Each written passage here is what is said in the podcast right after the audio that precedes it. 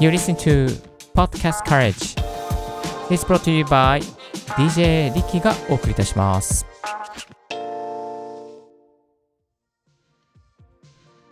Good morning! ポッドキャスト大学の DJ リッキーです。この番組は、ポッドキャストのことを勉強できるポッドキャスト番組を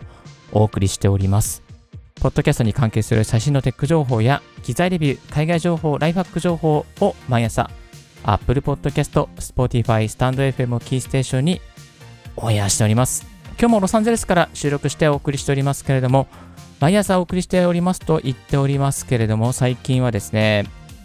ホテル住まいですので、なかなか収録するタイミングが取れずですね、今困っております。えーロサンゼルス時間の朝の7時、8時前ですね、少し収録の時間いただきまして、この後編集してお送りしてまいります。ですので、日本時間の毎朝っていうわけにはお届けできていない状況が続いておりまして、時には日本時間の夜中の11時にアップしたりとか、または本当に日本時間の朝6時間にアップできることもありますけれども、ちょっと時間が不定期になっておりますので、ご容赦いただけたらなと思います。前置きが長くなりました。今日のトピックはこちら。社内でポッドキャストをやりたいときにまとめることというテーマでお届けさせていただきます。いや、ツイッターとかウェブ広告とか出しているけれども、もうちょっと社内法とか、ポッドキャストでお客様にリーチしていきたい。でも、ポッドキャストややり方があんまりわからない。うーん、社内のホームページの、まあ、記事に、えー音声をアップすればいいのか、それとも、ポッドキャストのプラットフォームにまとめていけばいいのか、その辺どうすればいいのかなって、やりたいけれども、どうやってまとめて企画書とか通していけばいいのかなと迷っている方もいらっしゃるのではないかなと思いますので、その辺のノウハウをですね、サクッとシェアしていきたいと思います。まずですね、えーポッドキャストを、えー収録する場合ですね、必要な機材がいくつかあります。まあ、その機材の経費、大体どれだけかかるのかということをですね、まとめておく必要があります。ポッドキャストやりたいんだけどっていうふうにですね、えー部長、課長にお願いしてもですね、大体どれぐらいかかるんだ、君みたいな感じでですね、言われて、あこのぐらいかかりますっていうことをですね、ちゃんと伝えておく必要があります。そのためにまず必要な機材をリストアップしていきましょう。でですね、過去のオンエアで3から4人でポッドキャストやるときに買うべき機材というですね、過去オンエアがありますので、そちらを参照していただきますと、えー必要な機材が大体どれぐらいかかるのかっていうことが分かるようになっておりますので、過去のオンエアリンク貼っておりますので、チェックしてみてください。具体的には、マイク、マイクスタンド、ミキサー、ケーブル、あとは編集用のアプリケーションですね。あと編集用のパソコン。このあたりを押さえておけば大丈夫です。はい。えー、と動画の場合はですね、カメラとか、また動画編集ソフトが必要になったりするんですけども、まあ、動画よりかは、なるべく安上がりに仕上がるようになっているかと思います。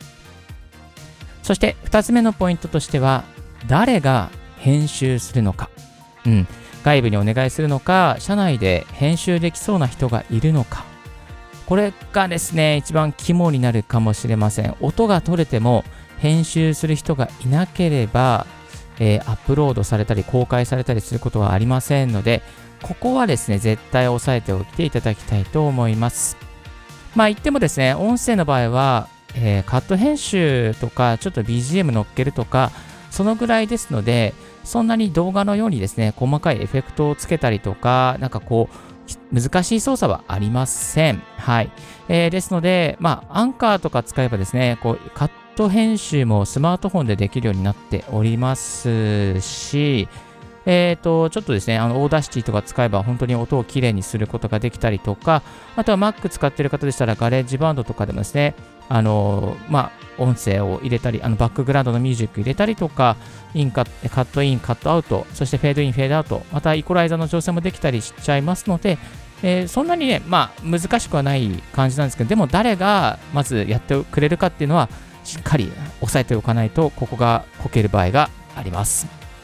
はい。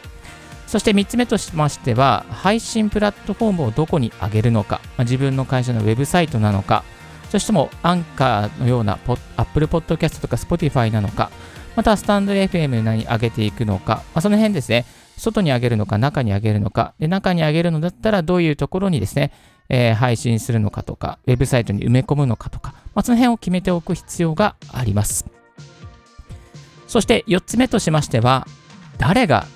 MC をするのか、ナビゲートをするのか、このあたりですね、重要ですね。えー、MC をするといってもですね、なかなか皆さん慣れていない方がほとんどですから、心の準備も必要です。えっ、ー、と、ポッドキャストの MC やってくれないって言われてもですね、みんなやったことがないので、なかなか、え、あ、どうやればいいみたいな感じですね。台本作りからちょっと手こずったりすることがあるんですけども、ここですね、誰か元気よく話してくれる人とか、なんか話し方がちょっと元明るい人とか上手い人とか、そういった方々をですね、ピックアップしておいて、事前に打診しておくっていう必要があります。そして最後はですね、コンテンツとターゲットリスナーをしっかり決めておこうということですね。このポッドキャスト、音声配信にやる場合ですね、誰のためのコンテンツなのか、誰に届けたいのかっていうことは、しっかりと明確にしていかないと、ブレていきます。何のためにやっているんだろう、自己満足でやっているんだろうっていうふうに、ね、なってしまわないように、コンテンツとそのターゲットリスナーはしっかり押さえておく必要があります。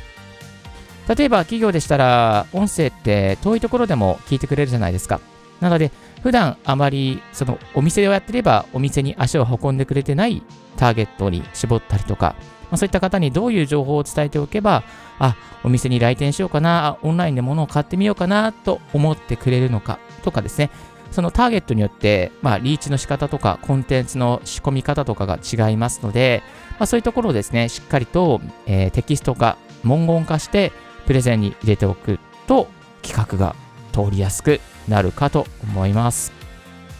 はい、えー、今日は社内でポッドキャストやりたいときにまとめることということで、